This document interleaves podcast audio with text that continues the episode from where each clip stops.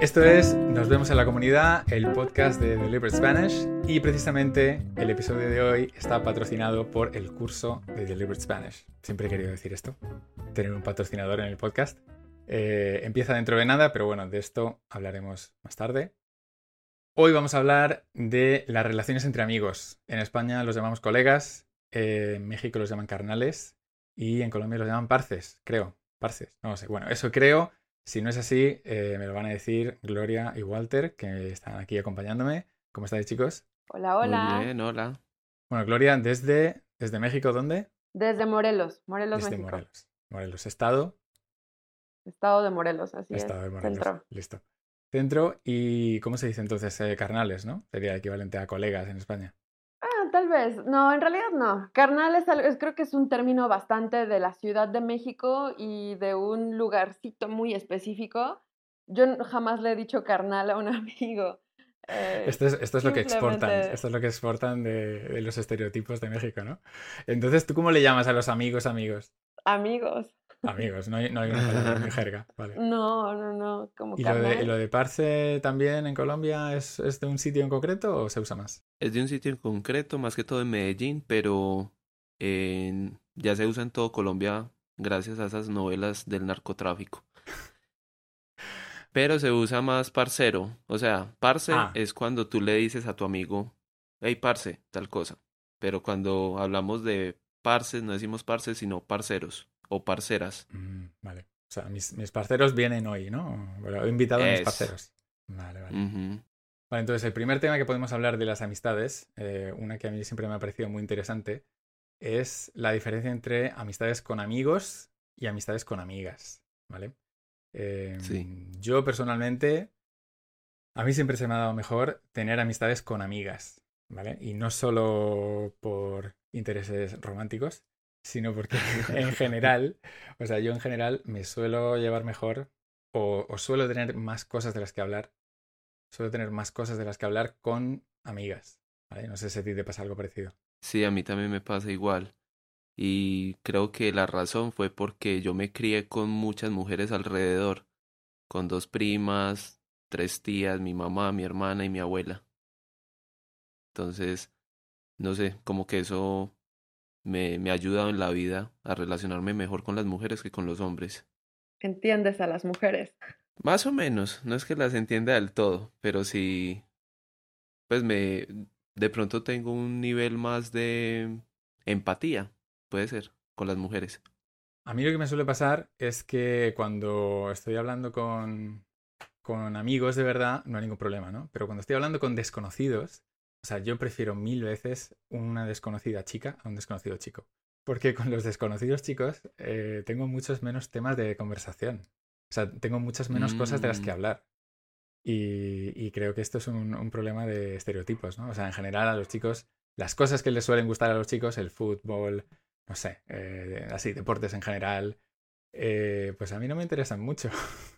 Eso me pasa igual a mí, Qué chistoso. igualito, porque yo tam- pues a mí tampoco me gusta el fútbol, no, no soy pendiente como de los estereotipos que vos mencionás de, de que los hombres hablan de muchos temas y normalmente pues yo no hablo de esos temas. Creo que yo no tengo una preferencia eh, para amistades en cuanto al género. Definitivamente mi círculo social es, yo creo que un 90% de mujeres y un 10% de hombres, si no es que menos tal vez. Mm, Pero me gusta mucho relacionarme eh, amistosamente tanto con hombres como con mujeres. Pero no tengo alguna preferencia. Si me presentan a un hombre buena onda, le digo hola nuevo amigo. Si me presentan a una mujer buena onda, también le digo hola nueva amiga. Y ya. ¿Y tú crees que en, o sea, porque mucha gente, el, el tópico es que es difícil que realmente hombres y mujeres sean amigos, ¿no? Porque siempre hay como eh, una tendencia a decir, sí, claro, pero el chico a lo mejor le gusta a la chica o al revés, ¿no? Eh, ¿cómo, cómo ves este, este aspecto, Gloria? Bueno, no lo sé. La verdad es que mi caso es bastante particular porque yo soy gay. Entonces, si a mí me presentan a una mujer, lo primero que asumo es que quiere ser mi amiga. Lo primero que asumo. Y pues con los hombres yo no tengo ningún problema. Si algún, en algún momento yo escucho como algún hombre como que queriendo intentar algo conmigo, siempre como que saco mi bandera de arco iris, ¿sabes? Entonces, como, ni lo intentes. Es tu escudo. Exacto. Y, con las mujeres, en realidad, como siempre tengo como la, la mentalidad de que quieren ser mis amigas, entonces no, no intento nada, a menos que ella sienta como alguna vibra o algo así, digo, ah, entonces tal vez no somos amigas o algo así, ¿sabes? Pero no, no. Yo pienso que, bueno, tengo pocos amigos hombres, pero son muy buenos amigos, muy, muy buenos amigos. Eh, también depende, ¿no? Bueno, depende muchísimo de tus intereses, ¿no? Eh, Yo como lo veo es que durante una época de mi vida tenía muchos amigos, o hice muchos amigos, y conforme vas, vas creciendo, o vas cambiando de ambiente, o simplemente te mudas, ¿no? Vas a otro país, eh, cada vez es más complicado. Por lo menos en mi caso, cada vez es más complicado eh, conocer eh, gente nueva y que realmente se conviertan en tus amigos. Pues a mí me pasa igual, la verdad, porque es, bueno, primero yo no soy tan social, digamos, pues no, no voy a fiestas, yo soy muy casero, es decir, me mantengo en la casa eh, normalmente. Y mm, no sé, yo siento que los, pues las personas en la medida que vamos teniendo más edad, nos vamos cerrando más como al mundo de, de la amistad, porque ya estamos, pues tenemos como de pronto fijezas con las personas que nos, que ya conocemos, entonces como que no vemos necesario buscar amistad como o amistades nuevas. No sé qué piensas. ¿Cómo es esto? ¿Cómo es esto? Eh, tener fijezas, has dicho, ¿no? Tener fijezas con algo. Eh, creo que yo usaría tener fijación con algo. No sé si es lo mismo. Sí, fijación. O sea, estar, estar como obsesionado con algo, ¿quieres decir? Sí, quiero decir como... Que te llama la atención. Que te quedas como con algo mm, ya establecido porque ya lo conoces, entonces no, no buscas algo nuevo. Esto me suena a zona de confort, ¿no? Sí, puede ser. Aunque en la amistad yo no sé si existan zonas de confort. Puede ser. Puede ser, yo pienso que sí. No sé si alguna vez han tenido algún amigo medio tóxico, amigo, amiga medio tóxica, pero como la conocen, lo conocen desde hace muchos años, dices, ay, así es mi amigo o así es mi amiga. No importa, sé que es buena persona en el fondo. Claro, estos son los amigos del instituto, ¿no? Que, que cuando tenías 14 años teníais muchísimo en común, luego crecéis, seguís quedando, eh, quedáis para tomar algo y dices, yo, ¿qué tengo en común con esta persona? Me pasa todo el tiempo. En mi caso, por ejemplo, yo he estado viajando mucho en los últimos cinco años, entonces de repente siento que puedo ser como una amiga turista, de esas amigas por temporada, que no es lo que yo busco. Casi, casi todos mis mejores amigos son amigos a los que he conocido en viajes y desafortunadamente no los puedo ver todo el tiempo porque viven del otro lado del mundo, el 90% de mis mejores amigos pero siempre tengo como ese, ese miedo al conocer a alguien de decir, ¿será que solamente me ve como amiga de temporada o será que es una amistad real? Entonces yo creo que sí estoy muy abierta a hacer siempre nuevas amistades, específicamente si estoy en un lugar nuevo porque necesitas crear una red, una comunidad, ¿no? Pienso. Claro, porque también depende eh, para qué son tus amigos, ¿no? O sea, hay distintos tipos de amigos. Tienes amigos eh, para cuando realmente tienes un problema y luego también tienes amigos, pues, para ir de fiesta, eh, cuando te lo quieres pasar bien, ¿no? O sea, no sé si te pasa esto de categorizar a los amigos según... Bueno, no categorizar, pero que al final, cuando realmente tienes un problema o cuando realmente te sale una situación de, de un tipo, sabes a quién llamar. Mm. Claro. Dicen, voy a sonar bien cursi, bien trillada, pero dicen, a los amigos los cuentas con los dedos de una mano, ¿no? O sea, como a los verdaderos amigos. Los demás yo creo que son, en México decimos, son compañeros de desmadre. Así decimos. Eh, compañeros de desmadre, sí. Para salir a... En España diríamos eh, los que... Tus compañeros para ir a desfasar, a lo mejor, ¿no? De, de fiesta. Nosotros decimos echar desmadre. Echar desmadre, ¿vale? Entre amigos. Nunca, nunca en un ámbito formal. Claro, claro, claro. En Colombia, ¿cómo dicen, Walter? Salir de parranda. Los amigos para salir de parranda, sí, o salir a farrear. Vaya. ¿Parranda es un término común? También la parranda, sí. E incluso está el verbo parrandear. En México parranda se utilizaba, pero creo que hace muchos años. Mm, Sí, yo creo que es un término también antiguo en España. O sea, ya, ya no se usa, pero de ahí viene, de ahí viene todo. De España, de la madre patria. Sí, de los, de los viejitos. Estoy de acuerdo en que amigos para los que, que, que te van a sacar de un problema eh, con los dedos de la mano y te sobran, ¿no? Eh. Y entonces el tema es mm, si siempre eh, cuidamos estas relaciones lo que deberían, ¿no? Porque en el momento en el que a lo mejor, mm, no sé, uno se casa o se va a vivir a otra ciudad o te pasa, tu vida cambia, ¿no? Empieza a ser más complicado mantener ese tipo de relaciones. O sea, ahora con las Mm. redes sociales y llamadas gratis y todo esto es mucho más fácil, pero aún así mm, hay una diferencia entre tener una relación, una conversación a través de internet y tenerla en directo. Y, y me gustaría como introducir una pregunta. ¿Será que la amistad está sobrevalorada en el mundo actual? Qué filosófico. ¿Cómo es esto? Explícamelo. No que se, pues uno ve mucho en memes, en, en redes o cables pues por internet, que hay mensajes por doquier de amistades, o sea, de que el amigo eh, es el que te ayuda en, en lo más difícil en la vida, que las verdaderas, verdaderas amistades es esto o lo otro o lo demás allá. Entonces, eh, no sé, pues yo la verdad tengo muy pocos amigos y con esos me basto. Entonces, pensaría que, que las personas que de pronto fardan o... ¿Qué otra palabra se puede usar? No sé qué es fardar. Presumir. Que presumen eso. Las personas que presumen de tener cantidades ingentes de amigos, no sé verdaderamente eh, cuántos de esos consideran que son verdaderos. Entonces, esa sería como mi, mi reflexión ahí. Vale. O sea, lo que quieres decir es que eh, no, no es que haya un problema en la amistad en sí, a lo mejor hay un problema o está sobrevalorado eh, el número de amigos, ¿no? Que aparentas tener más vez. amigos, que todos tus conocidos no son realmente tus amigos. Así como yo había entendido inicialmente la pregunta de Walter, pensaba que era la amistad en sí la que estaba Sí, sobrevalorada. yo también. Y yo iba a responder inmediatamente, en realidad yo creo que el amor es el que está sobrevalorado, el amor romántico es el que está sobrevalorado, porque creo que, por ejemplo, yo, yo soy súper celosa con mis amigos, súper celosa, con mis parejas no, pero con mis amigos sí. O sea, con mis amigos soy así de, ¿y quién es esa persona? ¿Y por qué salen tanto últimamente? Con mis amigos, con mis parejas no.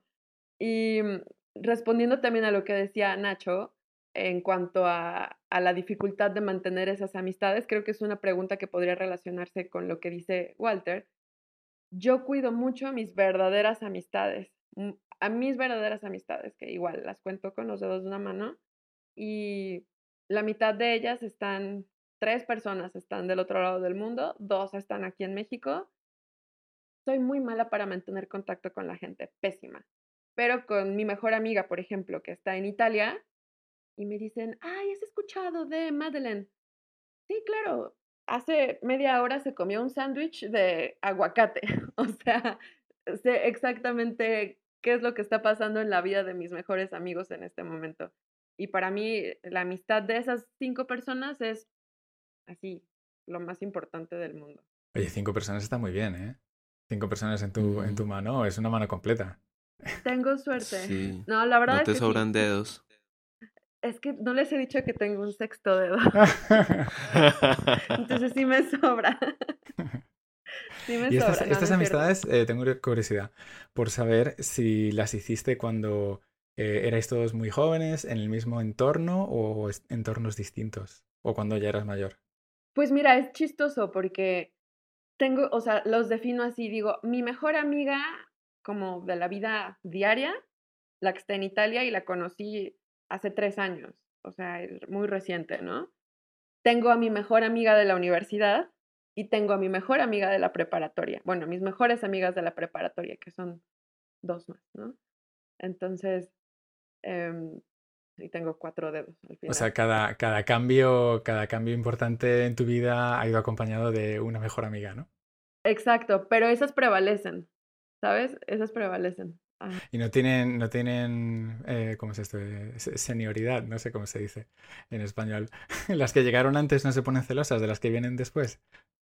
Sabes, yo soy así, yo soy la que se pone celosa de, de las nuevas amigas, pero, o de los nuevos amigos, pero con ellas lo que yo intento es como presentarlas y les hablo muy bien de cada una, y como, por cierto, eh, mi amiga tal, mi amiga de la universidad, vio tu foto en Instagram y me dijo que te ves muy bien. Ay, gracias. Entonces hago que se, que se caigan bien entre ellas para que después todas podamos ser un gran grupo de mejores amigas. Este, este, es el objetivo ideal, ¿no? Y me parece casi más complicado que conseguir hacer lo mismo con parejas eh, amorosas, ¿no? O sea, en España decimos hacer de Celestino. No sé si, si también se... ¿No? bueno, es una, una... esa frase. Sí, por una novela muy famosa antigua, de, no sé, el siglo XIV o algo así, eh, se llama La Celestina. Y entonces hacer de Celestino es intentar, mm, pues, juntar a dos personas, ¿no? En inglés lo dicen. Y es que a tu pareja y a tu mejor amiga, por ejemplo. Eh, entonces esto suele ser a, nivel amoroso, pero también se puede hacer entre amigos, ¿no? Y por lo menos en mi experiencia esto no ha funcionado. O sea, los amigos de mis amigos no siempre son gente con la que yo quiero tener amistad. De hecho, me pasó una vez, yo tengo un amigo que, que me dijo, mira, para celebrar mi, mi, no sé si, qué cumpleaños sería, su 35 cumpleaños, algo así. He decidido alquilar un Airbnb en las montañas e invitar a 20 de mis amigos, ¿vale? Vais a venir todos, vosotros no os conocéis, pero como os caigo bien yo, os vais a caer bien entre vosotros. ¿Vale? Esta era la teoría. Yo, la verdad es que no, no llegamos a saberlo porque llegó el COVID pero mm, iba con muy poca, con muy poca esperanza de que este encuentro entre 20 personas, una semana, en mitad de las montañas, eh, y que solo tuviéramos en común que conocíamos a este chico, fuera a salir bien. Y si no se caían bien, no podían hacer nada porque estaban en medio de la nada. Exacto. O sea, era como una trampa mortal. Yo estoy muy contento de no haber ido a este sitio. Pues Nacho, mira que hay una una, ¿cómo es? una página o bueno, como una empresa que promueve viajes de personas que quieren como cambiar de estilo de vida o replantearse su futuro profesional y a todas las personas las invitan a, una ciudad específica. La gente pues paga y van y, y hay un grupo de gente que está como enfocada en, en mostrarles nuevos caminos de trabajo, pero también en hacer networking. Y a mí me pasó cuando empecé a enseñar español que a mí me contrataron para darle clase a todas estas personas, como 20, y todos quedaron súper amigos al final. Entonces, entonces yo digo como quizá es la predisposición que uno tenga antes de, de, de ir a, a un sitio así o a encontrarse con mucha gente. O sea, a mí eso me parece que mejora las posibilidades, ¿no? Porque una cosa es que tu única eh, que lo único que tienes en común con esa persona es que la conoces, que pueden haber sido por un montón de motivos, ¿no? Y luego otra cosa es que sea como un grupo al que le gusta el montañismo, por ejemplo, o al que le gusta eh, viajar y vivir y que ha vivido en el extranjero durante un tiempo. O sea, mm, ya como que te autoseleccionas, ¿no? Y, y una persona que ha pasado por una experiencia parecida, pues probablemente tengas cosas en común. Entonces eso me parecería menos arriesgado. Mm, Yo creo que ambas cosas funcionan, ambas cosas son como un factor importante. Yo tengo una, una historia corta. Em, una de mis mejores amigas, cuando, de la preparatoria, cuando se fue a la universidad, tuvo una nueva mejor amiga. Y me dijo, te lo voy a presentar, te va a caer muy bien. Y yo le dije, no la quiero conocer. No, es que de verdad. Y le dije, no, no, le dije, si quieres, preséntamela, pero yo no quiero ser su amiga. No me enorgullezco de esta actitud, debo, debo, decirlo, no me enorgullezco. Era, era joven e inmadura, pero me la presentó y yo iba completamente negada a ser su amiga. Hola, ok. Y no quise ser su amiga, o sea, la chica me, me hacía la plática y yo, mm, sí, no. ¿Estos eran los celos? ¿Los celos que te impedían? Los celos, los celos estúpidos de amistad. Y yo, no, no quiero ser tu amiga. O sea, no le dije, claro, pero iba completamente cerrada. Años después volví a coincidir con esta chica. Dije, bueno, a ver, está bien. Vamos a intentar ser amigas. Todo esto en mi mente, claro. Eh, empecé a tratarla con una actitud diferente, con una mentalidad un poco más abierta. Y dije, bueno, tal vez sí podemos ser amigas. No sé, la traté durante un año y después de eso dije, no, no podemos ser amigas. Ya sin celos, ya sin celos, después de haber, haberlo intentado. O sea, yo creo que tanto la apertura mental con la que llegamos como la compatibilidad como tal son, son factores importantes. No podemos forzar una amistad, yo pienso. Gloria, tú, tú dijiste hacer la plática, que ella te hacía la plática. ¿Qué significa eso? Hacer la plática es cuando yo intento conversar contigo, cuando es, es evidente que estoy intentando conocerte. Por ejemplo, oye, Walter, pues este, el clima está muy bonito hoy, ¿no? Sí. Eh, ¿Y te gusta así o prefieres que haga más calor o más frío? Frío. Ah, entonces te gusta el frío y tú, sí. y yo te estoy sacando la plática, te estoy haciendo la plática. vale, es como dar, dar conversación, ¿no? Ah, en México no decimos así. Sí, me estaba dando conversación, pero yo no quería hablar. Nosotros decimos hacer, la, plática, o sacar la plática. Y también hablabas de la preparatoria. La preparatoria es, el, es la secundaria.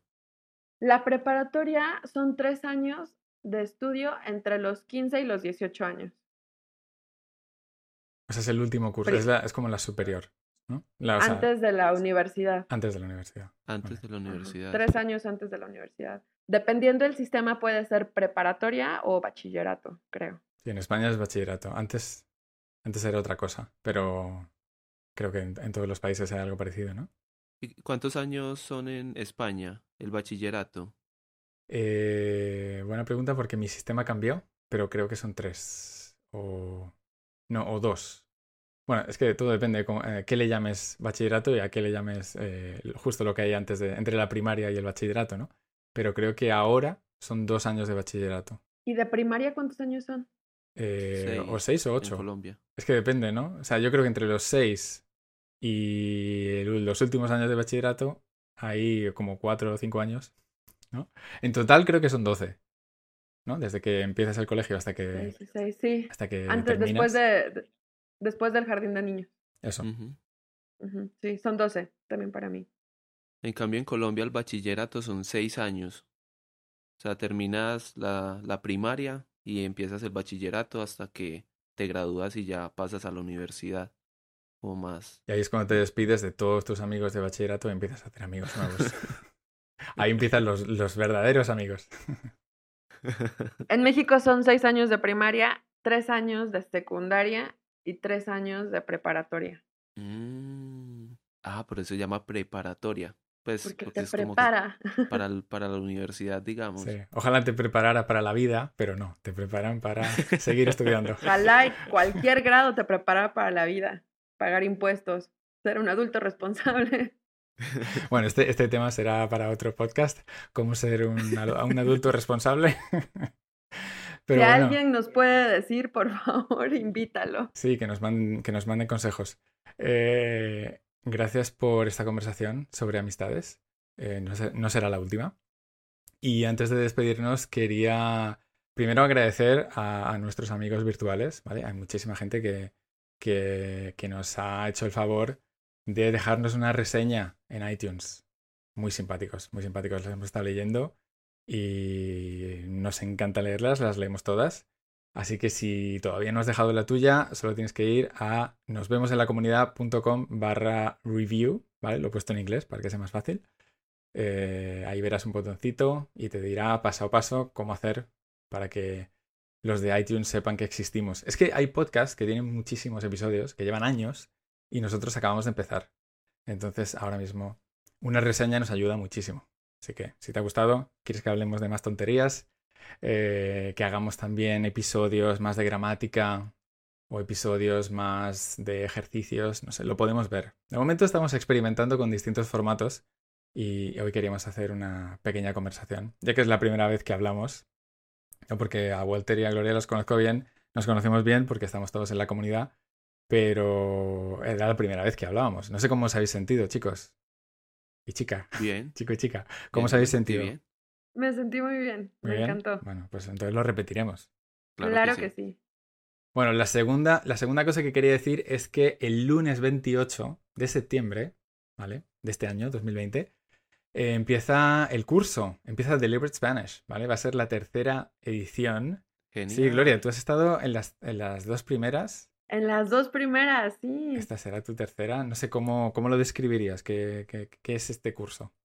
Yo diría que es una ola de información y de aprendizaje y de preguntas y respuestas intensiva. Pero es intensi- aprendizaje intensiva es la palabra. intensivo. Sí. Es aprendizaje, pero no solo, creo que no solo para los estudiantes.